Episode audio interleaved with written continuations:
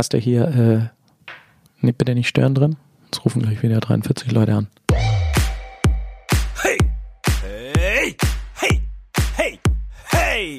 Hey! Hey! Schrei nicht so. Stefan, Ja? sag mal, wann hattest du das letzte Mal folgende Szenerie? Du sitzt am Schreibtisch, Ja? hast Kopfhörer auf Ja? und versuchst zu telefonieren. Es geht nicht so gut, ne? Ja, das ist, wirklich eben gerade passiert. Das war, ein bisschen dämlich. ja, ich musste echt lachen, als dann auf einmal das Schön Handy in Richtung geknallt, Ohr ging. Aber ich habe was, ich habe was ganz anderes, was mich ähm, tierisch nervt. Na, jetzt kommt's. Kreisverkehr. Kreisverkehr. Ich hasse Kreisverkehre. Ich kann mich dann, ich kann mich nicht besonders gut verhalten im Kreisverkehr und ich weiß auch nicht, wie, also wenn das so ein doppelter Kreisverkehr ist vor allen Dingen, ne, und man auf dieser inneren Spur ist, wie Verloren. die Profis das machen, dann ist man ja verloren. Wenn man aber nicht auf die innere Spur fährt, dann wird man ja von allen anderen auch so ein bisschen mh, in, in so eine Ecke gestellt. Also wenn du jetzt in Frankreich gerade unterwegs bist und dann fährst du die ganze Zeit außen, bis deine Aus Ausfahrt kommt, dann bist du ja in der Zeit 57 Mal angehobt worden. Jeder weiß ja auch, dass in Frankreich die Autos prozentual 100 Prozent mehr Dellen aufweisen als die deutschen Fahrzeuge. Und ich glaube, der Kreisverkehr, These, ist der Grund dafür. Das kann ich mir wirklich gut vorstellen. Der schlimmste ist dieser große in Paris. Kennst du den? Boah. Ja, aber da gibt's ja auch keine Regeln mehr. Das ist ja Anarchie. Da gibt's keine Regeln. Da gibt's keine Regeln. Einmal gab's da Regeln, da war ich da zum Drehen. Da waren wir für so eine Versicherung da zum Drehen. Und dann hatten die äh, diesen Kreisverkehr für uns gesperrt, damit Nee. wir da so mit Oldtimern durchfahren konnten. Das war, glaube ich, das einzige Mal, dass ich mich in einem Kreisverkehr wohlgefühlt habe. Das ist ja geil. Ja, das Aber- war, das war echt ganz geil. Ich finde das schön, dass du direkt auch auf Frankreich hinweist, weil ich habe auch direkt Frankreich irgendwie im Kopf gehabt. Das heißt, du bist generell nicht gerne in Frankreich unterwegs? Kann ich gar nicht so sagen. Also ich war mal, ähm, auch mal zum Arbeiten bin ich mal nach Marseille geflogen. In, die, in, in der Camargue wollten wir drehen. Und das war ein Flug aus Hamburg direkt. Aus Hamburg direkt. Ich irgendwie mit Kameramann und Assi. Darunter und wir hatten einen Tag dann vor Ort, um da zu drehen. In der Camargue sollten wir Reisanbau, glaube ich, drehen. Ja, Reisanbau. Ganz. Reis ist ja so ein typisches Gericht, das die Franzosen. Nein, aber wirklich. Also Reisanbau in der Camargue. Und dann sind wir da runter mit Air France natürlich, kommen in Marseille an. Was passiert? Technik nicht mit. Auf Nein. einem Direktflug. What the fuck? Das können natürlich auch nur die Franzosen hinbekommen. Und ich kann ja kein Französisch. Und dann habe ich da versucht, denen klarzumachen, dass es wirklich sehr, sehr schlecht ist, dass unsere Technik nicht mit ist. Mhm, Wie genau? Also, pf, ja, so halt halb Englisch, halb Französisch. Voulez-vous my luggage, please? Now. Oder so. Du hast also nur gepöbelt. Ja, ich war tatsächlich ein bisschen ungehalten, das gebe ich zu, weil es war natürlich auch ein bisschen Druck mit der Produktion. Aber davon lässt sich ein Franzose natürlich nicht abschrecken und ähm, das Ende vom Lied war, dass wir da unseren Aufenthalt ein wenig verlängern mussten. Und dann waren wir in so einer, das weiß ich auch noch, da waren wir in so einer, ja, in so einer Absteige da in der Camargue und warteten darauf, dass unser Dreh-Equipment kommt, damit wir diesen Reisanbau da drehen können. Und in dieser Zeit, wo wir da in dieser Absteige waren, da war gerade Jagdsaison. Und da wurde dann nachmittags immer die Bar von, von, von dieser Pension, die war gleichzeitig auch Munitionslager. Und dann sind immer die ganzen Jäger aus der Region gekommen, haben da äh, irgendwie Munition für ihre Schrot, Schrotflinten geholt. Und nach erfolgreicher Jagd kamen sie da auch wieder hin. Und da muss ich sagen, trotz ähm, Sprachbarriere waren die Jäger dann abends immer total nett zu mir und wollten immer alle Pastis mit mir trinken. Kennst du das, diesen, diesen komischen Schnaps, wo man da immer noch Wasser drauf kippt? Ah ja. Mhm. Ja, wo richtig doll Kopfschmerzen von kriegt. Ja. Das sind so meine Frankreich-Erinnerungen. Also, Oh, warte, da, also da muss ich auch kurz was erzählen. Äh, Das passt zum Thema Alkohol und es passt zum Thema Frankreich, weil ich war ja vor ein paar Jahren auch mal bei der Tour de France ein paar Tage dabei. Und ähm, zum einen war das geil, weil wir sind immer, also es gibt ja für die Journalisten dann quasi so eine separate Route, weil die ja logischerweise auch immer die Station der Etappen fahren müssen, Ja. aber halt nicht jetzt den, den 1 zu 1 Kurs. Aber am Ende musst du halt auf diese Strecke, damit du dann halt an deine Orte kommst. Und dann fährst du wirklich so die letzten Kilometer, da wo dann auch die Radfahrer langfahren. Und da stehen natürlich Oh. schon die ganzen Fans und Ja. du fährst da mit dem Auto lang und wirst total gefeiert. Das ist mega geil. Also das bockt richtig. das ist echt gut. Und dann sind die Franzosen natürlich auch nicht dumm. Da sind total viele Journalisten, ne, die ja von der ganzen Welt dann da irgendwie hinströmen. Und die haben dann pro Station auch logischerweise immer ein Pressezentrum, also wo du so ein paar Infos bekommst, wo du so ein bisschen das Rennen verfolgen kannst und wo du auch was zu essen kriegst. Und es gibt halt bei jeder Mahlzeit dann automatisch auch da Wein. Ja. Klassisch Frankreich. So, und was macht die Polizei? Nicht immer, aber das wurde mir erzählt, dass das durchaus ein paar Mal schon vorkam, dass die dann direkt um das Pressezentrum drumherum, nachdem die Etappe durch war, gewartet haben, bis die Journalisten weiterreisen wollen und dann direkt zur Alkoholkontrolle. Ganz charmant, so ist man der Welt gegenüber offen und herzlich. Ja, das finde ich super. Das finde ich richtig gut. Aber weißt du, wer noch schlechter Auto fährt als die Franzosen? Axel. War das nicht die Überleitung? Nee, das war nicht die Überleitung. Ja, schade. Hätte, hätte Zu Axel gefallen. kommen wir gleich. ähm, Car2Go-Fahrer. Ist dir das mal aufgefallen? Und weißt du, was die, ähm, also die machen ganz viele Fehler, aber der größte Fehler ist, die fahren immer ohne Licht. Also im Dunkeln. Ja, weil die es nicht checken, dass man das da noch manuell nicht. machen muss. Ja, gerade bei, gerade bei diesen Smarts muss man das ja zusätzlich noch anmachen, sonst hast du ja nur dieses Standlichter. Und dann fahren die immer ohne Licht. Aber das ist ja für mich sowieso auch ein Grundprinzip, dass das überhaupt funktioniert. Die Leute, die halt Schiss haben, ihr eigenes Auto kaputt zu fahren, die nehmen Die fahren mit Car2Go. den, mit den Car2Go-Dingern. Weißt du, warum man sagt, äh, mir ist ein Licht aufgegangen? Oh, das ist jetzt schon wieder eine sehr schöne Hinleitung. Nicht wegen Car2Go. Nee, aber wie du das ganze Thema so eingeführt hast, so unterschwellig. Mir ist ein Licht aufgegangen. Nee, aber es hat bestimmt irgendwas mit dem Mittelalter zu tun. Es kommt aus der, aus der Bibel. Aus der Bibel. Ja. Okay. Und zwar ist das zuerst ähm, äh, erst in dem Psalm und dann bei Matthäus aufgetaucht. Das Volk, das im Finstern saß, hat ein großes Licht gesehen, und denen, die saßen im Schatten des Todes, ist ein Licht aufgegangen. Daher kommt das. Mir ist jetzt schlagartig ein Licht aufgegangen. Ist so, ne? Das ist ja krass. Das wollte ich dir nochmal mitgeben. Ja, schön. Ich lerne hier auch wieder was. Und da fällt mir ein, zum Thema Lernen, das äh, geht ja nicht nur mir so, dass man hier wirklich was mitnimmt. Ich habe ganz viele Nachrichten auf unsere letzte Folge bekommen zum Thema Vogelkot. Oh, wirklich? Ja, die waren alle begeistert. Die fanden das alle hochinteressant, ich ja nicht so, aber die waren alle total begeistert. Siehste? Ähm, und wo auch viele mitgehen, ist die, ja, das Ice Gate. Ja, aber da sind wir uns also bis auf meine Erzählung, da sind wir uns nicht ganz einig, aber Nee, die alle Grundaussage, sehen das auch so, dass du es falsch erst gesagt hast. viele sehen das so. Die Mhm. Grundaussage aber, ne, dass die Reihenfolge entscheidend ist, da sind sich wirklich, also da sind sich alle einig. Ja, und ich frage mich, warum das bei den Eisverkäufern noch nicht angekommen ist. Ja, das, Das müsste man ja meinen, dass das irgendwie, weiß ich nicht, in der Versammlungsrunde der ganzen Eisverkäufer mal thematisiert werden müsste. ja. Apropos Eis, wenn ich an Eis denke, kriege ich kalte Füße und dann bin ich automatisch bei Axel. Okay. Ein Axel fragt. Meine Meldung der Woche stammt aus der Schleswig-Holsteinischen Landeszeitung. Fallböe bei Ofschlag hinterlässt Schneise der Verwüstung. Ofschlag. Die Bauhofmitarbeiter hatten viel zu tun. In der Nacht zu Montag um 3 Uhr zog ein gewaltiger Wirbelsturm mit Starkregen und Gewitter durch den Ort. Im Steinsiegener Weg wurden ganze Absperrungen weggerissen, schildert Bauhofmeister Ingo Harting. Auch am Ohlenkamp wurden mehrere Bäume umgeknickt. Hier kann man richtig sehen, wie die Windhose durchgefegt ist, zeigt Bauhofmeister Hinak Newe. Allerdings scheint es sich nach Information der Landeszeitung nicht um eine Windhose gehandelt zu haben, sondern eher um eine Fallböe. Meine Frage nun, was ist denn überhaupt eine Fallböe? Oh, ich habe direkt, als er die Headline gelesen hat, mir genau diese Frage Ja, gestellt. ich mir ehrlich gesagt auch. Eine Fallböe. Naja, eig- also doch, ich, ich glaube, ich weiß es. Also eine Windhose, die entsteht ja ähm, am Boden. Und die Fallböe, das ist dann äh, so eine Art Hochwind, der von oben, von oben sich nach unten bewegt und quasi den umgekehrten Entstehungsprozess hat zur Windhose.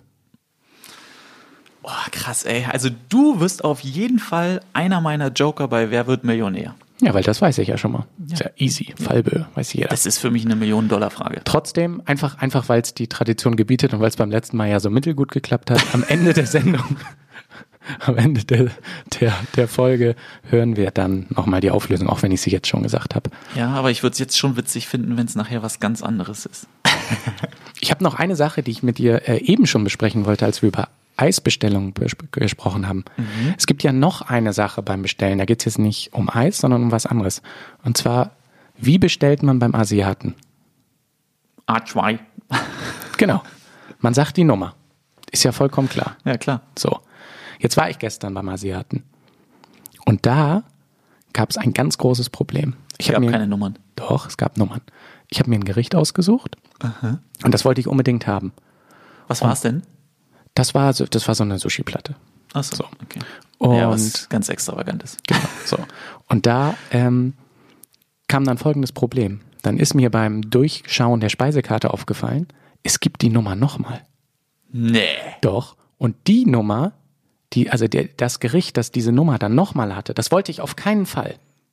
Und dann war das ja so eine Art russisch Roulette auf Chinesisch. Chinesisches Roulette war das.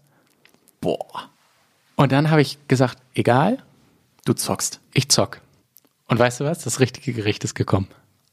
Was wären das andere gewesen? Ja, das war sowas mit Obst und so, das ist ja nicht so meins. Okay. Weißt du, so süß-sauer-Kram. Ja, aber hast du die denn darauf aufmerksam gemacht? Ich habe beim Bestellen fünfmal den Namen dann noch zusätzlich gesagt, so ganz penetrant. Aber es wurde auch gar nicht, also es wurde immer nur die Nummer wiederholt. Ja, 168, ja, ja, 168. Das ist ja komisch. Aber Ja, die müssen doch war selber schon mal aufregend. drauf gestoßen sein, War weil da wird sich ja aufregend. jemand mal beschwert haben, wenn er dann halt das Obst haben wollte. Ja, weiß ich nicht. War richtig aufregend. Aber Glück gehabt. ey. Chinesisches Roulette. Ja, und danach konntest du wahrscheinlich gar nicht schlafen, weil du noch so einen Puls hattest. Schlecht. Ja. Hm, verstehe ich. So, Gary, Das ist ja ein Moment eigentlich, den man hätte mal auf dem Bild festhalten müssen, ne? wie du dich dann gefreut hast, als dein Essen gekommen ist und es das Richtige gewesen ist. das wäre ein Moment für einen Fotografen gewesen. Ja. Und Fotos und Fotograf, das ist ja heute unser großes Thema. Genau. Und äh, unser Gast heute, den versuchen wir mal wieder am Telefon zu erwischen. Und das machen wir jetzt. Anruf hat funktioniert. Wir haben jetzt eine Ikone der Naturfotografie am anderen Ende des Hörers, Stefan. Norbert Rosing. Herzlich willkommen, Norbert, bei unserem Schrei nicht so Podcast. Ja, ganz herzlichen Dank für die Einladung. Ähm, aber mit der Ikone, da wäre ich etwas vorsichtig. Oh, warum? Wenn man die Bilder sieht? Ja, gut, ich meine, wenn die außenstehende Welt mich so sieht, ist das ja okay, aber ich habe da ein Problem mit. Ich bin einfach nur ein begeisterter Naturfotograf, nichts weiter. Okay, das ehrt dich sehr in jedem Fall. Aber wir möchten das Gespräch Ja. natürlich damit beginnen, dass wir hören so ein bisschen im Hintergrund, glaube ich, es klingt nach Vöglein. Wo bist du denn im Moment gerade und was siehst du um dich drumherum? Also ich bin im Moment zu Hause und ähm, das heißt, ich bin erst vor zwei Tagen von der Tour zurückgekommen. Jetzt im Moment bereite ich gerade ein neues Buch vor. Dafür muss ich zu Hause sein. Und äh, warum ihr die Vögel hört, wir wohnen auf dem Lande. Ich habe das Fenster offen. Es ist draußen äh, arktisch blauer Himmel und die Vögel singen. Boah. Und äh, wenn ihr zwischendurch ein Zischen hört, dann ist es nur eine Mücke. Und wenn ihr einen Schlag hört, dann habe ich sie erschlagen. Wir drücken dir die Daumen. Wenn ich bei uns mal so aus dem Fenster gucke, hier im hohen Norden, äh, grau, nass, nicht so schön. Nee, wir ziehen Ja, die, das die ist das Jalousien Wetter, was wieder ich runter. bräuchte. Das, auf das Wetter, Wetter würde ich warten, aber es kommt hier im Süden leider nicht. Warum brauchst du denn das Wetter? Ähm, weil ich im Moment sehr viel Landschaften oder fast nur Landschaften fotografiere und da speziell Wälder und Höhlen und solche Sachen. Und dafür kann ich keine Sonne brauchen, weil dann habe ich sehr schwere Schlagschatten in den Wäldern. Das heißt, also zwischen den Bäumen scheint die Sonne und die äh, Bäume werfen einen schwarzen Schatten und äh, diesen Kontrast kann keine Kamera auflösen. Das heißt also, wenn ich bewölkten Himmel habe oder wenn ich Nebel habe oder Nieselregen oder sonst was, habe ich ganz monochromes Licht, mit dem ich wunderschön arbeiten kann. Das Grün und das Braun und das Grau kommt wunderschön raus und das ist das Licht, was ich brauche zum Fotografieren. Ja, aber warte, warte, warte, warte. Also Ja, in dem Moment, wo in Deutschland, ich sage jetzt mal 99 Prozent der Menschen sich nach drinne verkriechen, da gehst du raus. genau. Ich äh, schwimme immer gegen den Strom. Es ist zwar anstrengend, aber es lohnt sich. Okay, das heißt zumindest die Autobahnen sind leer, die Straßen sind leer, weil niemand unterwegs sein möchte. Da kannst Und du die also Wälder sind auch leer. Und die Wälder sind auch leer. Ja, aber Wald nass, da denke ich als erstes so ah, mega unangenehm. Und du wirfst dich dann da so mitten ins Moor rein oder was? Äh, richtig. Also ich bin ja im Moment sehr viel in der fränkischen Schweiz unterwegs. Das ist ja die Gegend zwischen äh, Nürnberg, Bamberg und Bayreuth und Hof im, äh, im Norden. Und ähm, da sind halt sehr, sehr viele Höhlen und da muss ich halt im Moment unterwegs sein und dafür brauche ich dieses Wetter. Und ich bin jetzt seit zweieinhalb Jahren da unterwegs und ähm, ich habe gefühlt vielleicht drei Tage gehabt, wo ich ideales Wetter hatte. Das heißt also, da hing richtig dicker Nebel in den Wäldern und ähm, das war wie tropischer Regenwald. Ja, und äh, das war wirklich ideal und perfektes Wetter. Und äh, an so einem Tag kriege ich dann ähm, zehn Prozent der Bilder, die ich für ein komplettes Buch brauche. Ja, und dann warte ich wieder sechs Wochen auf irgendeine andere Wetterkapriole, äh, so wie jetzt zum Beispiel, Sonne scheint, es ist heiß, da kann ich nichts machen, da gehe ich Eis essen oder ins Kino oder sonst irgendwas. Das bedeutet ja auch, ein, ein Großteil deines Berufes besteht aus Warten. Wenn ich dich jetzt mal so ein bisschen, bisschen zurückentführen darf, Wann, ja. wann wusstest du denn, ich möchte Fotograf werden? Das ist eine gute Frage. Also ähm, ich fotografiere schon seit seit Kindheit. Also ich weiß, dass ich schon äh, mit Begeisterung die alten äh, Kodak-Kameras von meinem Vater benutzt habe. Äh, dann habe ich äh, früher Kartoffeln gesucht auf den Äckern, habe dafür fünf Mark am Tag gekriegt, habe ähm, Kegel aufgestellt. Damals gab es noch keine automatischen äh, Kegelaufsteller. Dafür habe ich dann fünf Mark am Abend gekriegt und irgendwann konnte ich mir dann für das zusammengesparte Geld eine kleine Kodak Instamatic kaufen mit diesen Blitzwürfeln obendrauf. Das war alles irgendwann in den späten 60ern, Anfang 70ern. Da, äh, da kann man dann sehen, dass ich schon ein paar Tage auf dem Buckel habe. Erfahren aber, nennt man das. Aber es, äh, es hat einen tierischen Spaß gemacht und es hatte eine, eine Irrsinnsmotivation. Und ähm, dann bin ich langsam, äh, als ich älter wurde, kriegte ich dann auch ein bisschen mehr Geld und da habe ich dann meine erste große Spiegelreflex gekauft.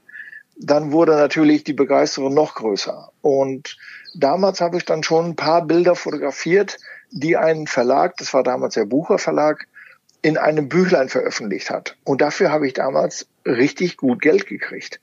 Und da habe ich gedacht, mein Gott, also wenn ich für solche Bilder Geld kriege, dann mache ich noch mehr davon, weil damals war ich ja als Krankenpfleger unterwegs.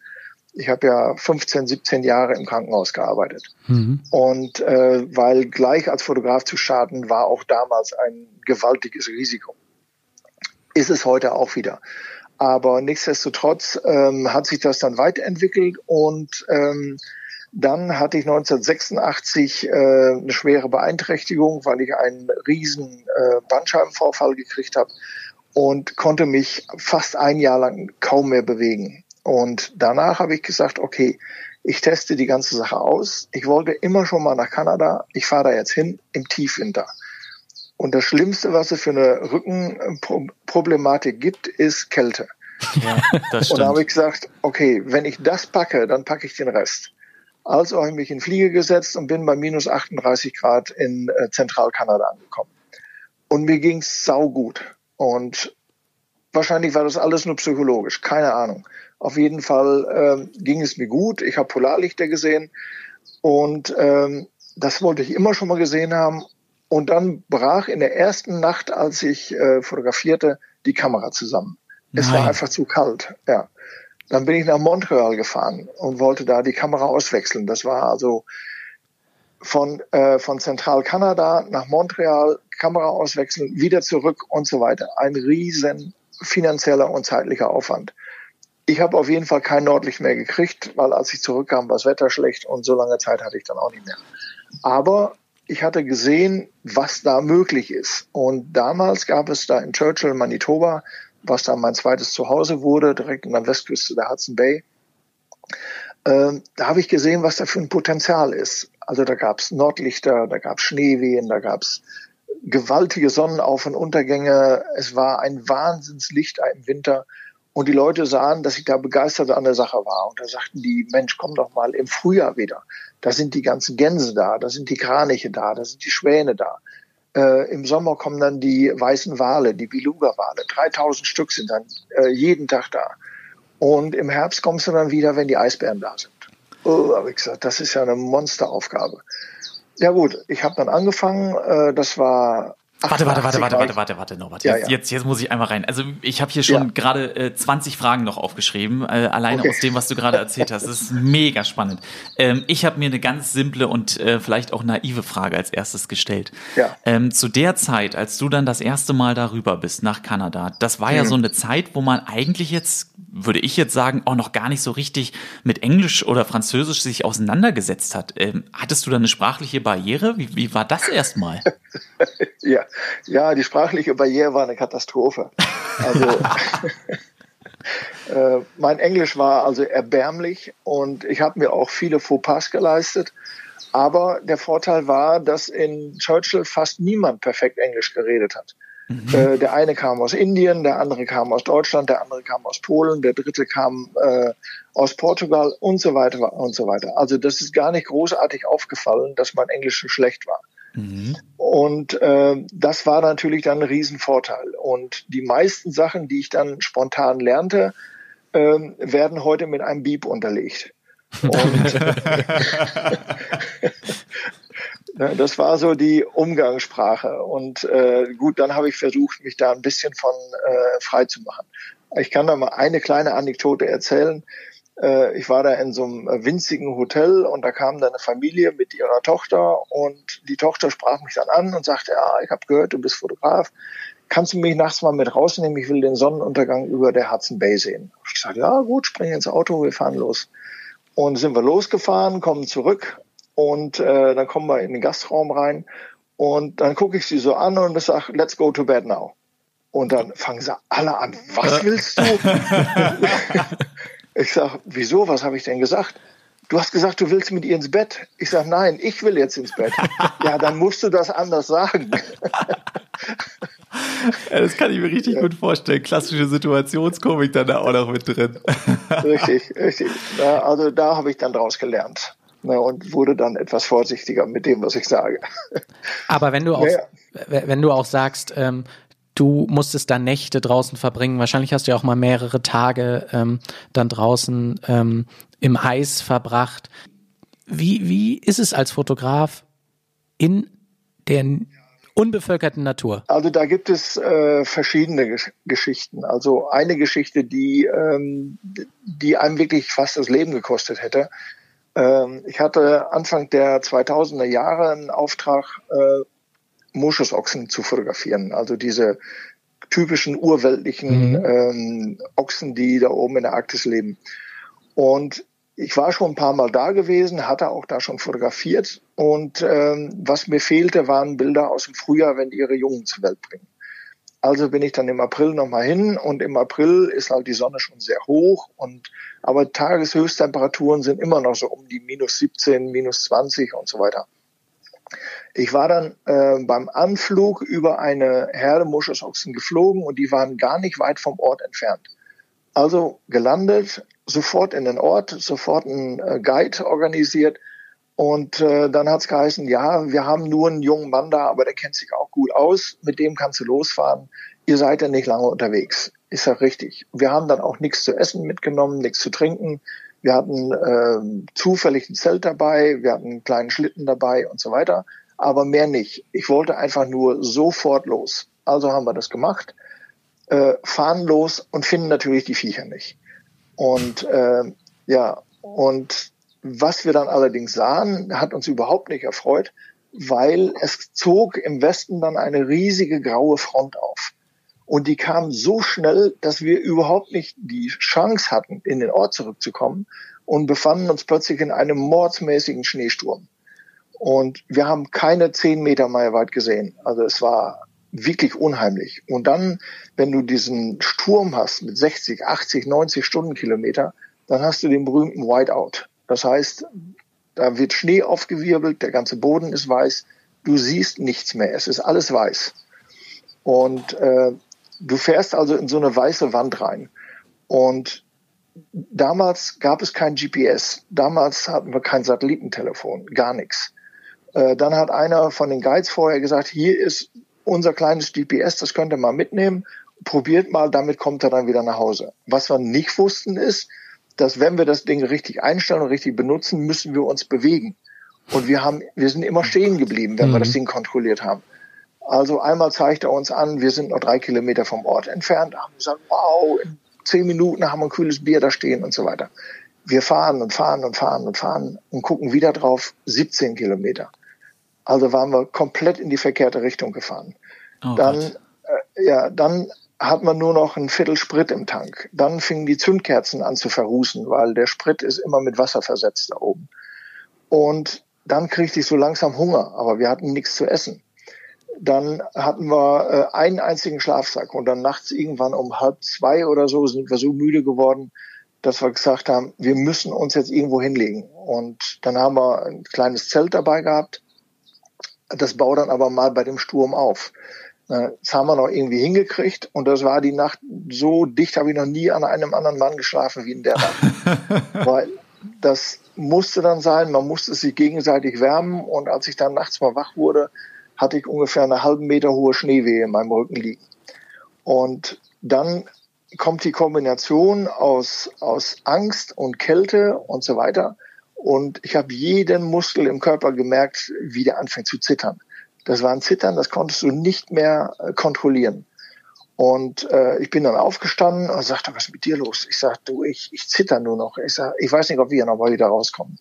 Ja, sagt er, weiß ich auch nicht. Ja, und äh, ja, dann konnten wir auch nichts trinken, wir konnten keinen Tee machen, gar nichts. Und äh, dann am nächsten Morgen sagte dann der Guide, okay, also wenn wir es heute nicht schaffen, in den Ort zurückzukommen, dann haben wir schlechte Karten.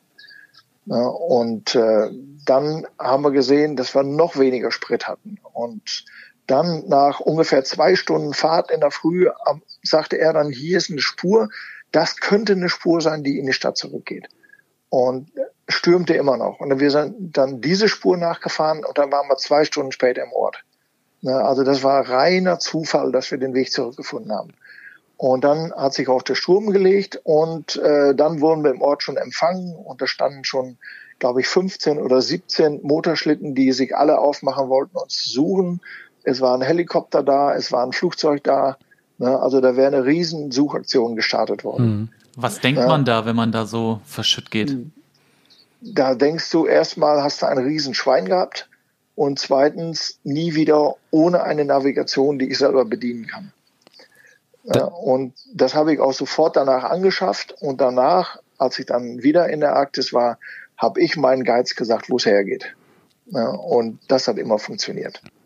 Sowas ist, einzige, ja, sowas ist dann ja eine lebensgefährliche Situation, sage ich mal, aber die, ich, ich sag mal im weitesten Sinne, ähm, zufällig ähm, geschehen ist.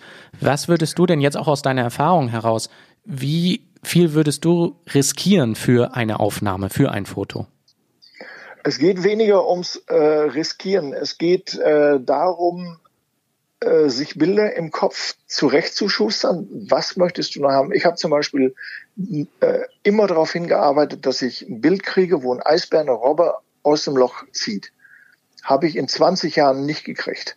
Da kannst du planen, was du willst. Entweder es funktioniert oder es funktioniert nicht. Und in meinem Fall hat es nicht funktioniert.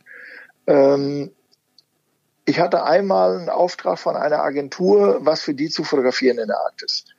Das hat überhaupt nicht funktioniert. Und danach habe ich gesagt, okay, ich nehme überhaupt keine Aufträge mehr an, weil die Natur ist einfach nicht planbar.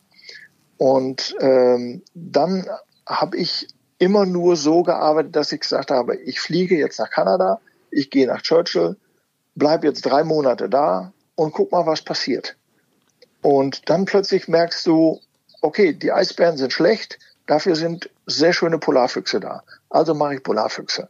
Setz mich an die dran und warte und warte und warte und warte. Und irgendwann findest du raus, wo deren Bau ist. Irgendwann findest du raus, die bringen Beute, die füttern ihre Jungen.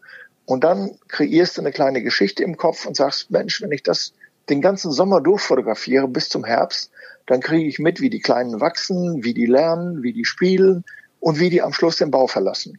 Und schon hast du eine Geschichte für ein großes Magazin. Das wäre jetzt Das gleiche. Das Ja. war jetzt auch so ein bisschen, das würde ich gerne nochmal so ein bisschen einordnen. Also ähm, ein Auftrag würde bedeuten, dir wird relativ konkret vorgegeben, was der Auftraggeber erwartet und dann gehst du mit diesem Ziel los. Und die andere Möglichkeit für dich als Fotografin ist es, sozusagen auf eigene Faust und dann ja wahrscheinlich auch auf eigene Kosten erst einmal loszuziehen, in der Hoffnung, du ähm, bekommst irgendwas eingefangen, was du danach los wirst, richtig? Ja, ich habe äh, beide Situationen mitgemacht. Also als ich meine aktive Zeit bei National Geographic in USA hatte, ähm, hatte ich Gott sei Dank ein sehr, sehr gutes Verhältnis zu meinem Redakteur und zu meinem Chefredakteur. Und die haben mir insofern vertraut, dass die mich fragten, was willst du als nächstes machen? Und dann habe ich zum Beispiel gesagt, ich würde mal gerne was über Moschusochsen machen. Dann haben die gesagt, okay, hier hast du, was du brauchst, fahr los und komm in einem Jahr wieder und zeig, was du hast. Und das waren natürlich Idealbedingungen. Ähm, und die anderen Sachen mit den Füchsen zum Beispiel oder dann äh, mit Adlern oder sonst irgendwas, äh, die habe ich mir selber ausgedacht. Und da bin ich dann einfach dran geblieben. Ich hatte immer komischerweise den siebten Sinn für Sachen, die, äh, die funktionieren und die auch bei den Leuten gut ankommen und die mich selber auch sehr stark interessiert haben. Und vor allen Dingen, ich konnte in der Arktis sein. Und das war das, was ich wollte. Selbst wenn das wollte, heißt, äh, selbst wenn das heißt, komm in einem Jahr wieder, hast du eben gesagt, dann bist du monatelang weg und ja. dann ja auch ein bisschen auf dich allein gestellt. Wie, wie ist das denn, so ja, alleine es, zu sein? Nein, also man, ihr stellt euch das ein bisschen zu, äh, zu romantisch Zu romantisch? Vor. ja, also ähm, es gibt diesen bösen Spruch, Rosing fotografiert nur da, wo ein Café in der Nähe ist. Ne? An jedem Spruch ist auch immer was Wahres dran. Nein, also äh, es ist einfach so, ähm, Gut, als ich in Churchill gearbeitet habe, Churchill ist mein zweites Zuhause geworden damals. Ich hatte da ein Apartment, ich hatte ein Auto, ich hatte, hatte alles da. Ich brauchte nur rüberfliegen, habe mich ins Auto gesetzt und schon ging's los. Und ähm, da war auch wirklich ein sehr, sehr gutes Café und ein kleiner Ort, 800 Einwohner. Und das war der große äh, Fotografen-Melting Pot der Welt, kannst du fast sagen. Also da waren alle Fotografen und Filmteams, die man sich überhaupt vorstellen kann, die haben sich alle da in dem Café getroffen. Und ähm, die Erfahrung ist halt einfach, wenn du unter diesen Umständen fotografierst, also sagen wir mal saukalt im Winter, ewige Wartezeiten, äh, im Sommer bei den ganzen Mücken und so weiter und so weiter. Wenn du dann nicht gescheit essen und schlafen kannst, dann kannst du noch so tolle Motive haben. Das ist einfach Murks und du hast keine Lust zu fotografieren. Mhm. Du musst ausgeschlafen sein und du musst gut gegessen haben. Zumindest geht's mir so. Nochmal, und Lass mich ja. ganz kurz einmal da dazwischen gehen. Ähm, ja. Ich, ich brauche mal noch mal so kurz drei Basisfakten. Also wenn ich mir mhm. jetzt mal das Gesamtbild Norbert Rosing kurz da in, in diesem Zusammenhang auch vor Augen führe, mhm. wie viele Fotos hast du denn in deinem Leben eigentlich schon gemacht? Beziehungsweise dann auch kleiner werden, wie viele Fotos entstehen, wenn du jetzt den Polarfuchs äh, erwähnt hast, auf so einer Expedition? Also zu Hause habe ich keine Ahnung, wenn ich das alles mit allen weggeschmissenen, würde ich einfach mal sagen, zwei, drei Millionen, keine Ahnung. Äh, das spielt auch keine Rolle. Es ist, es spielt das eine Rolle, was letztendlich erste Wahl bleibt und das, was veröffentlicht wird.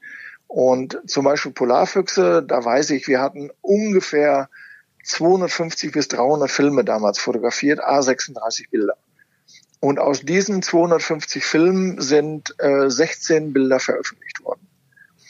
Und der Rest ist nie veröffentlicht worden. Hm. Und es war auch unheimlich viel Schrott dabei, der einfach nicht zu verwenden war. Und aus diesen 250 Filmen, und ich kenne Kollegen, die haben 1000 Filme auf ein Projekt gemacht. Davon sind auch nicht mehr als 20 Bilder veröffentlicht worden. Also das war immer schon so, dass du sehr, sehr viel fotografieren musstest, um das Bild zu kriegen, was dann als Ikone irgendwo mal erschienen ist. Mhm. Und du warst ja dann auch aufgrund deiner Arbeit, aufgrund deiner Produkte ähm, relativ viel in der TV-Szene unterwegs, bei Stern TV, bei Markus Lanz, bei mhm. Kerner, bei mhm. Das, das Rote Sofa, wo wir ja auch letztens äh, einen ja. Gast äh, haben begrüßen dürfen mit Hinak Baumgarten. Ähm, und mhm. also für mich ist die naheliegende Frage, die dir wahrscheinlich in jeder dieser Sendungen gestellt wurde, es wird immer davon gesprochen, dass es kein schlechtes Wetter gibt, sondern nur die falsche Kleidung und du bist der Experte für die richtige Winterkleidung. Aha. nicht? Bin ich das? Gut. Weiß ich nicht. ich dachte, wenn man so viel im Eis unterwegs ist. ja, also ähm, das Problem ist halt, dass man sehr lange Zeit braucht, um sich wirklich anzuziehen. Also wenn ich jetzt zum Beispiel ähm, zu den kleinen Eisbären fahre, die kommen ja so im Februar, März aus mit ihren Eltern aus dem, oder mit ihrer Mutter aus dem Bau. Da schwankt die Temperatur zwischen minus 25 und minus 40 Grad. Und dafür musst du dich halt anziehen, weil du kannst damit rechnen, dass du unter Umständen drei, vier, sechs Stunden am Tag draußen stehst und wartest, dass die aus, aus der Höhle kommt. Mhm. Und in der Zeit kannst du nicht in den dabei stehenden kleinen Bus steigen, um dich wieder aufzuwärmen. Das geht halt halt nicht. Also stehst du da. Und das heißt, du brauchst ähm, spezielle Winterboots. In den Winterboots hast du doppelte Sohle, hast du äh, einen sogenannten Layer drin, doppelten ähm, Baumwolllayer. Dann hast du dicke Socken, drei Paar dicke Socken. Dann hast du darunter noch wieder Zehenwärmer, diese, diese chemischen kleinen äh, Pads, die man da reintun kann. Äh, dann hast du drei verschiedene Schichten an Hosen an. Darüber kommt noch mal eine dicke Daunenhose. Äh, dann ähm, für den Oberkörper hast du halt äh, Unterhemd, Funktionswäsche, äh, dickes Oberhemd, äh, Fließjacke und darüber noch ein äh, Daunen Arctic Parker. Und für den Kopf hast du halt einen kompletten Schutz, äh, dicke ähm, äh, Fellmütze und darüber noch äh, die Kapuze vom Arctic Parker. Also du läufst rum wie ein Michelin-Männchen. Aber wenn du da auch nur einen Fehler reinmachst, dann hältst du diese Zeit nicht aus. Und ich kann mich an einen Kollegen erinnern, ähm, der kam in äh, völliger Tarnkleidung in Churchill an und wollte mit uns raus. Und dann kam der Wirt an und sagte, äh, ich glaube Mike oder wie er hieß, äh, du musst andere Schuhe anziehen. Und dann sagte der, du brauchst mir nicht zu erzählen, was ich für Schuhe anziehen soll. Ich filme in Alaska, ich kenne mich da aus und bla bla bla. Mhm. Sagt er, du wirst Probleme kriegen lass mich in Ruhe mein Ding machen. Gut, haben wir gemacht. Wir fahren raus, finden eine Höhle, stellen uns hin und warten. Nach einer Stunde wird er hibbelig und er stand neben mir und fragte mich dann, wann kommt denn der Bär raus? Du hast doch hier Erfahrung. Ich sagte, du, ich schätze mal um, um Viertel nach eins. Sagt er, wieso um Viertel nach eins? Ich sage, ich habe doch keine Ahnung. Ich sage, das ist doch nicht so ein dummes Zeug. Ich sage, sonst würde ich ja hier auch nicht stehen. Ja, ich habe so kalte Füße. Ja, ich sag, das haben wir dir alle gesagt. Ja, ja, aber ich bleib stehen. Er ist noch zehn Minuten stehen geblieben und dann war er plötzlich weg. Und dann sah ich ihn, wie er im, in dem Bus war, Schuhe ausgezogen, Füße auf der Heizung und der hat geschrien. Der hat so kalte, der fast erfrorene Füße gehabt. Ja. Und wie das immer so ist, Murphy's Law, kaum saß er auf seinem Stühlchen mit. Füßen auf der Heizung, Nein. kommt die Bären aus dem Bau. Nein. Ja, und der hat nur noch geflucht ne, über sich selber. Ne, und der ist dann zwei Jahre wiedergekommen und äh, später wiedergekommen und hat dann tadellose Kleidung gehabt und hat dann endlich seine Bilder gekriegt. Du hast das gerade so schön bildlich erzählt, wie du dich da anplünst. Und angenommen, es sind nicht die kalten Füße, die dich wegtreiben, sondern was ist denn, wenn man mal muss? Ein ganz großes Problem.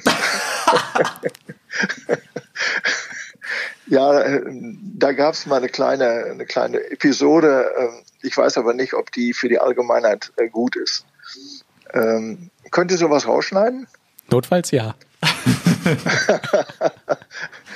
Äh, ich hatte mal einen japanischen Kollegen und die haben ja dann immer diese ganz dicken ähm, gelben Jacken und Hosen an. Die sehen aus wie so ein Overall und äh, sind halt extrem dick und flauschig. Und der musste dann auch irgendwann mal.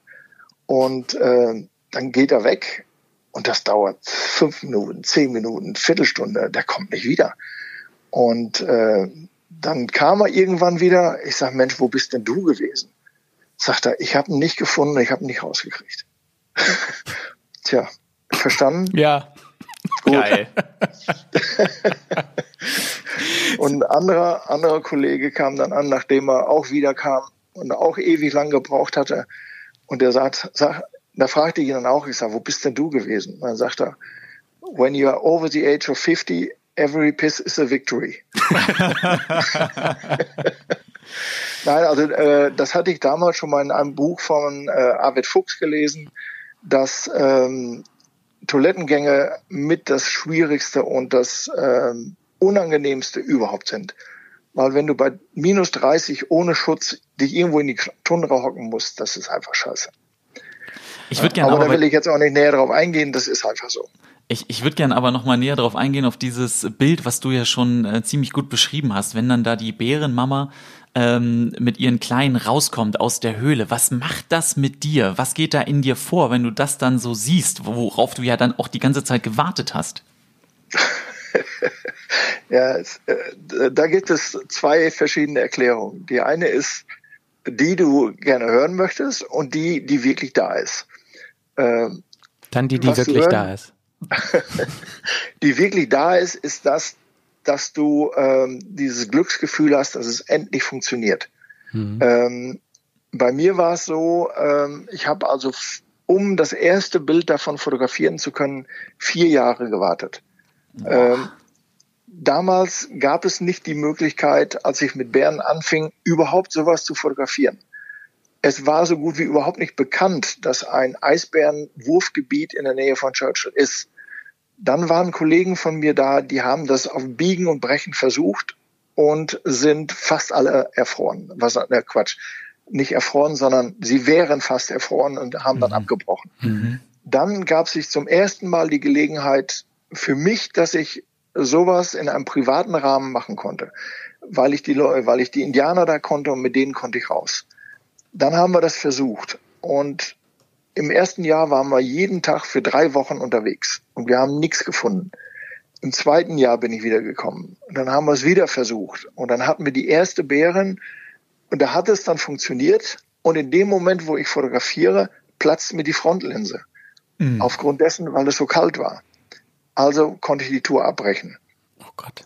Nächstes Jahr wiedergekommen und wieder versucht. Und dann habe ich mich mit dem Motorschlitten über, überschlagen und habe mir den Mindestschluss aus dem äh, Knie gedreht.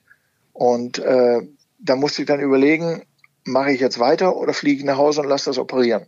Also bin ich da geblieben, habe mich in so eine Kiste reingesetzt und haben die mich äh, in so einem kleinen Anhänger hinterm äh, Motorschlitten hergezogen und ich war dann zehn Tage bei diesen Temperaturen in der Kiste gesessen. Und nur wenn wir was gefunden haben, haben die mich rausgetragen, haben mich an mein Stativ getragen, dass ich fotografieren konnte und dann äh, wieder zurück in die Kiste und so habe ich das zehn Tage gemacht. Und da habe ich dann meine ersten guten Bilder gekriegt. Na, also mit einem riesen Aufwand, Kälte, Steifheit, ähm, aber es war einfach faszinierend und du kriegst halt einen Adrenalinschub, der macht dich einfach warm. Und das ist dann das endlich, und das waren mit die ersten Aufnahmen überhaupt in dem Gebiet von diesen kleinen Eisbären. Und wenn du dann dich selber als Pionier fühlen kannst, sowas zu erleben, dann ist dir der Rest scheißegal. Das willst du einfach und kostet es, was es wolle. und äh, das, ja, das sind dann die absoluten Glücksgefühle. Und ich habe dann und dann ähm, war ich kurz vorher bei äh, Geographic und ähm, die hatten mir, dann hatte der Redakteur damals gesagt, wenn du mal eine Geschichte hast, wo du denkst, das ist was für uns, sag mir mal Bescheid. Und dann hatte ich ihn nach dieser Tour dann angerufen. Ich sag, John, ich sag, ich glaube, ich habe was. Ja, schick das mal. Und dann habe ich das da hingeschickt und ich weiß noch, ich saß abends in der Badewanne und dann klingelt das Telefon. Meine Frau bringt das Telefon und der John war dran. Und ich denke, ja, ja, gut, der erklärt mir jetzt, war wohl nix und legt auf. Der hält mich fast eine Stunde in dem Wasser fest und das Wasser wurde kalt. Und ich, ich durfte ja auch nicht plätschern, weil dann würde er fragen, was machst du denn da? Und am, am Schluss, als das Wasser richtig kalt war, sagt er, Glückwunsch, du hast deine erste Geschichte im, im Heft. Ja, und das war natürlich klasse. Und das war, glaube ich, 1900. 96 oder irgend sowas. Hm. Äh, zwölf Seiten über äh, Baby Eisbären in Churchill. Das cool. war natürlich klasse. Cool. Ja, und dafür hat sich dann der ganze Aufwand gelohnt. Was, was würdest du sagen, wie hat sich das Fotografieren verändert in der ganzen Zeit, die du äh, ja jetzt auch Fotograf bist? Äh, ja, mein Gott, das hat sich halt massivst verändert. Äh, es gab eine Zeit, also zwischen 2005 und 2007, als digital so richtig aufkam, ähm, da wollte ich aufhören. Also ich wollte den ganzen Scheiß verkaufen. Mhm. Weil ich sah die Manipulationsmöglichkeiten, ich sah die, ähm, ja, wie soll man das sagen, ähm, die Authentizität meiner Art von Fotografie äh, völlig den Bach runtergehen. Äh, ich sah Kollegen, die ähm, auch Eisbären fotografierten und die hatten dann völlig unterbelichtete Bilder und die haben dann auch gesagt, du, wir haben von Fotografie keine Ahnung, wir drücken einfach drauf, irgendwas wird schon dabei sein. Und dann haben sie was dabei gehabt und dann saßen sie gleich im Lightroom damals und haben dann die Bilder aufgehellt und geschärft und gekroppt und weiß der Geier und sagt er, hier siehst du, so sieht heute ein modernes Bild aus. Ich sage, das ist doch alles Betrug, was du da machst. Ja, und das hat sich natürlich alles massiv geändert. Ich habe mich äh, jahrelang gegen die digitale Fotografie gesperrt. Ich war der Letzte in Deutschland, der umgestiegen ist. Und ähm, ich hätte die digitale Fotografie auch nicht gebraucht. Ja, ähm, und ja, und die digitale Fotografie hat auch den Markt kaputt gemacht. Ja, also es gab damals sehr, sehr viele Bildagenturen, mit denen man hervorragend arbeiten konnte. Wir hatten alleine weltweit über 20 Naturmagazine, wo man einliefern konnte und die alle gut bezahlt haben. Man hat Bücher gemacht, die gut bezahlt wurden. Man hat Kalender gemacht, die gut bezahlt wurden. Das ist alles weg. Und äh, wie heute junge Fotografen äh, auch speziell auf dem Natursektor überleben wollen, das ist mir ein absolutes Rätsel. Äh, ich habe meine Nischen gefunden. Äh, mir macht das Fotografieren wieder Spaß aber äh, den Mainstream mache ich nicht. Ja, und wenn den einer nicht haben will, Pech gehabt. Ja, und ähm, nee, das war schon eine sehr frustrierende Zeit. Ich verwende auch heute noch, äh, wenn ich eben kann, äh, wieder mal Film, weil es einfach toll ist, einen Film da einzulegen und den Spiegel klacken zu hören und dann das Dia wieder auf dem Leuchtpult zu sehen und zu wissen, das ist ein Original. Ja, und ähm, ich sehe das auch heute noch, wenn ich habe jetzt vor einem Jahr in einer großen Firma mal wieder einen echten Dia-Vortrag gehalten. Und die Leute waren total fasziniert. Mhm. Da haben sie gesagt, das haben wir lange nicht mehr gesehen. Diese Klarheit, diese Farben, diese Dreidimensionalität. Äh, digitale Bilder sind äh, auf der einen Seite natürlich brutal scharf. Sie sind klar, sie sind sauber, sie sind alles Mögliche, aber sie sind tot. Sie haben einfach, da ist kein Leben drin. Wenn man das mit analogen äh, Sachen oder Dias vergleicht, es, es, sind einfach Unterschiede. Äh, wenn man zum Beispiel hingeht jetzt, ähm, auf meiner Website habe ich jetzt äh, neuerdings Bilder in der Galerie. Da habe ich meine besten Afrika-Bilder, die sind 30 Jahre alt, hervorragend scannen lassen und habe die jetzt da reingesetzt. Und die sehen einfach anders aus. Ich weiß nicht, was es ist. Es ist unerklärbar, aber sie sind anders. Und da muss jeder seinen eigenen Stil finden und äh, die einen nutzen jede technische Möglichkeit, um seine Idee umzusetzen. Ich verurteile das auch nicht, aber es ist halt einfach nicht mein Ding. Aber ärgert ja. dich das? Dass diese Branche äh, sich so entwickelt, wie sie sich entwickelt? Was heißt ärgern? Was, was nützt das? Das nützt überhaupt nichts. Äh, die Entwicklung geht weiter. Äh, ich habe gestern die Meldung gekriegt, dass zum Beispiel Canon jetzt eine große neue Kamera rausbringt, mit 47 oder 43 Millionen Pixel, die kann 20 Bilder die Sekunde machen. Und äh, da kannst du dann alle möglichen HDRs machen. Die Leute legen jetzt 40, 50, 60 Bilder übereinander, um, um das zu verwirklichen, was sie ausdrücken wollen. Ähm, aber das machen viele, das machen sehr viele. Und deswegen wenn ich mir auch diese ganzen Kanäle angucke bei äh, Instagram, bei YouTube und so weiter und so weiter, die Bilder ähneln sich so brutal. Mhm. Und äh, das, das Ding ist halt, wenn man sich die alten Bilder, zum Beispiel mein, also mein ganz großes Idol im Moment ist der älteste von allen, Anselm Adams, dieser alte Schwarz-Weiß-Fotograf aus den USA um so ein Buch mit 80 Seiten durchzublättern, brauche ich eine Stunde, weil ich mir jedes Bild einsauge, angucke, wie mhm. hat er das gemacht, Wahnsinnssituationen. Dann gehe ich zum Hugendubel, gucke mir einen heutigen neuen Bildband an, da brauche ich ungefähr drei Sekunden. Dann weiß ich, das ist alles Mainstream, das ist alles die gleiche Farbe, alles durch den gleichen, durch das gleiche Programm gezogen. Da habe ich keinen Bock drauf.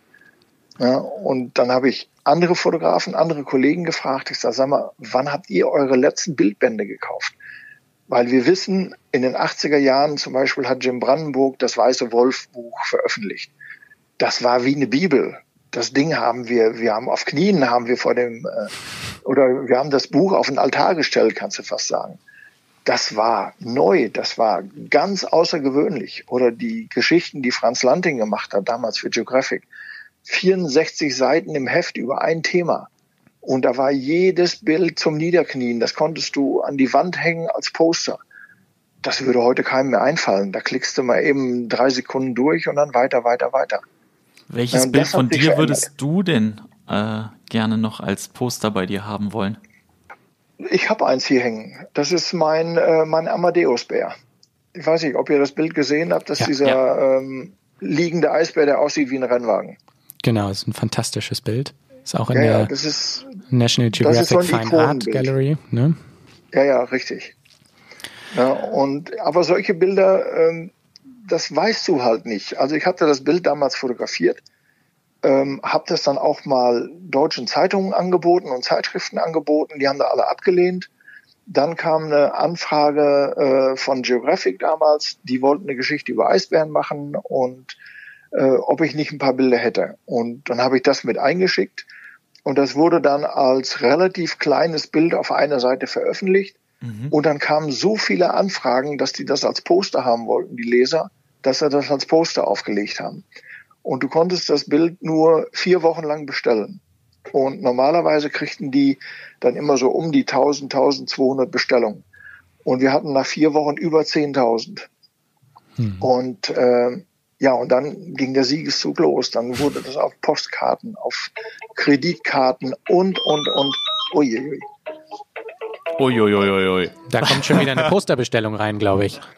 Na, die Entwicklung, die du beschreibst, ist natürlich auch was, was Gary und ich als Bewegtbildschaffende nicht ganz äh, über diese langen, über diesen langen Zeitraum, aber durchaus ähm, auch ähm, mit mit erleben konnten, mit sehen konnten. Meine letzte Frage dazu, bevor ähm, wir so langsam zum Ende kommen, ist durch diese hohe Auflösung, ähm, gerade auch beim Fotografieren, verändert sich ja quasi auch das, was für mich eigentlich ein Foto besonders macht, nämlich dass man vor Ort den Bildausschnitt wählt. Mhm. Wie doll sagst du, erhöht genau oder äh, erhöht genau das sozusagen das Problem, dass die Arbeit nicht mehr vor Ort geschieht? Und wie, wie verändert das den Wert eines Fotos? Ähm, das ist eine, das ist eine gute Frage. Also ähm, ich habe also bis vor kurzer Zeit ähm, selber überhaupt nicht gekroppt. Ne? Also ich habe keine Ausschnitte gewählt, ja. ähm, weil ich einfach mit Dias gearbeitet habe. Und ich sehe auch heute, dass äh, die Agentur, die meine Bilder verkauft, die kauf, verkauft zu 99 Prozent alte gescannte Dias. Ähm, woran das liegt, kann ich nicht sagen. Ähm, aber auch bei den äh, anderen Kollegen, die ich habe, die veröffentlichen fast nur alte Dias, die sie irgendwann vor 20, 25 Jahren mal fotografiert haben. Also es muss irgendwas an diesen alten Sachen sein. Das ist ja genauso, wenn ich mal ausschweifen darf, äh, mit der Musik. Viele Leute kaufen jetzt wieder Schallplatten, mhm. weil sie sich einfach anders anhören. Ja. ja die, Gut, man hat das äh, bei CDs fehlt das Kratzen oder bei MP3 oder was auch immer, aber man hat die Höhen und die Tiefen abgeschnitten, die auf der Schallplatte hörbar sind. Und das macht äh, das macht die Musik aus. Ich meine, wenn ich mir heute, äh, ich habe uralte Singles von Beatles noch hier im Schrank stehen. Wenn ich die vergleiche mit einer neuen CD, die ich heute von dem gleichen Lied kaufe, das sind Welten. Das sind einfach Welten. Wenn ich mir einen Kopfhörer aufsetze, dann ist die Platte, ich habe das Gefühl, ich sitze bei denen im Studio. Hm. Ne?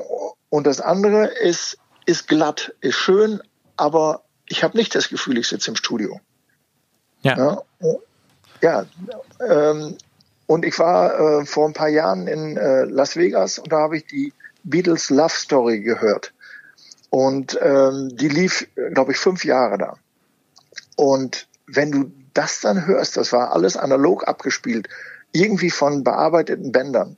Aber du hattest das Gefühl, du sitzt da im Studio und darfst zuhören. Ne? Und sowas möchte ich mit der Fotografie auch wieder erreichen. Ne? Dass ja. man, ähm, dass man sagen kann, Leute, wertschätzt es. Es ist ein Original. Ich habe mir dafür wirklich Mühe gemacht. Ich habe den Ausschnitt gewählt, ich habe den Film gewählt, ich habe die Belichtungszeit gewählt, extra um dieses Bild so zu schaffen. Na, und wenn ihr das nicht wertschätzen könnt, euer Problem. Aber für mich soll es eine, eine geistige Befriedigung sein. Na, und das lasse ich mir auch nicht nehmen, durch welches Medium auch immer. Na, und äh, so behandle ich meine Bilder, so fotografiere ich nach wie vor. Ich fotografiere jetzt auch zum größten Teil äh, digital, aber ich wähle es halt so aus, als wenn es analog wäre. Und ich fotografiere im Moment zu 99,9 Prozent nur mit Stativ. Das heißt also, ich wähle ganz exakt den Bildausschnitt bis auf den Millimeter, wähle die Belichtung genau aus und überlege mir exakt, brauche ich dieses Bild oder brauche ich es nicht. Ja. ja. Und das, glaube ich, macht heute einen Unterschied. Weil es gibt heute einfach die Maschinengewehrfotografen, die einfach nur ballern und sich irgendwann. Schöner Vergleich. ja, ist so. Ja, das passt ganz ja, gut. Ich, ja, ich weiß, dass viele mich dafür geißeln, das ist mir aber auch wurscht. Ja. Norbert, bevor ja. äh, äh, wir zum Ende kommen, möchte ich dich noch bitten, uns in unserer Kategorie zwei Minuten ein Thema deiner Wahl näher zu bringen. Und wenn du magst, dann kannst du jetzt damit beginnen. Ja, was mache ich jetzt? Ähm, also es, ähm, ich würde einfach sagen, ich würde dazu auffordern, äh, dass die Leute einfach mal wieder sich eine Kamera in die Hand nehmen, ähm, sich von Zwängen lösen und einfach nur rausgehen und altbewährte Sachen in ihrem Stil zu fotografieren. Das heißt, ähm, ich fange einfach mal so an. Vor zwei Jahren hat mir jemand gesagt, fotografier mal die Höhlen in der fränkischen Schweiz. Ich fand das Thema total langweilig. Bin dann trotzdem hingegangen, habe die erste Wanderung gemacht, habe dann äh, diese uralten Steinformationen gefunden, die über 120, 130 Millionen Jahre alt sind. Und wenn man da nicht ein bisschen Demut und Ehrfurcht kriegt, dann bist du sowieso verloren. Und dann habe ich mir gesagt, nachdem ich die ersten gefunden habe, was ist da sonst noch zu finden? Und bin dann Tage, Wochen, Monate dort unterwegs gewesen, immer natürlich zwischenzeitlich nach Hause gefahren, aber den Entdeckergeist wiederzufinden. Einfach selbst da, wo du denkst, da ist nichts Neues mehr. Losgehen, gucken. Und das kann ja ganz klein anfangen, indem du Baumwurzeln hast. Dreh sie mal um, guck mal drunter, was ist da drunter? Einfach mal drunter riechen, drunter gucken, gerade im Wald, wenn es geregnet hat, jetzt im Sommer, der ganze Wald riecht ja anders als alles andere, als, als die Stadt oder sonst was. Und da gibt es halt ständig was zu entdecken und das sollte man wieder lernen. Nicht nur vor der Glotze, nicht nur am Smartphone. Legt das Smartphone einfach mal für drei Tage an der Ecke und geht einfach mal raus und fotografiert und enjoyt. Und das muss ja nicht mal fotografieren sein. Einfach nur spazieren gehen und einfach mal eine Baumwurzel umdrehen. Tolle Worte. Absolut, äh, ich stimme dem 100%ig zu. Wenn ich mit dem Hund durch den, durch den Wald gehe, dann äh, denke ich das auch immer, dass das auch sehr angenehm ist, wenn man einfach mal ja. so ein bisschen was sacken lassen kann. Herzlichen Richtig. Dank, Norbert Rosing, dass du heute unser Gast gewesen bist in dieser Ausgabe bei Schrei nicht so. Vielen Dank. Ja, ich danke euch und das war ein ganz tolles Gespräch. So, Gary, jetzt ist die Zeit der Auflösung gekommen. Und nun zur Auflösung. Nach Angaben des deutschen Wetterdienstes entstehen Fallböen, wenn kalte Luft in einem Gewitter nach unten fällt, auf den Boden trifft und sich dort in linearer Richtung ausbreitet. Dabei können Windgeschwindigkeiten von mehr als 200 Kilometern pro Stunde erreicht werden. Epilog Angrenzende Maisfelder am Ohlenkamp haben stark gelitten. Der Sturm hat eine Schneise der Verwüstung hinterlassen. ist, äh, der Epilog hat mir noch besonders gut gefallen. Ist auch wichtig. Also mir tut es auch ein bisschen leid. Ich werde mir wahrscheinlich das, das Ausmaß der Tragödie auch nochmal selber, mit eigenen Augen möchte ich das nochmal sehen. Das ist eigentlich auch was für Instagram. Ich muss aber sagen, meine Erklärung, die war ganz dicht dran. Ja. Ne, es haben so ein paar Fakten gefehlt, aber. Es haben eigentlich alle Fakten gefehlt. Du hast nur gesagt, dass es von oben nach unten fällt, aber ansonsten war es gut. Es wäre toll, wenn äh, unsere Hörer Fakten schaffen würden, uns ein bisschen bewerten, beliken und so weiter. Genau, abonnieren, liken, weitersagen. Hey! Hey! Hey! Hey! Hey! Hey! Hey! Schrei nicht so.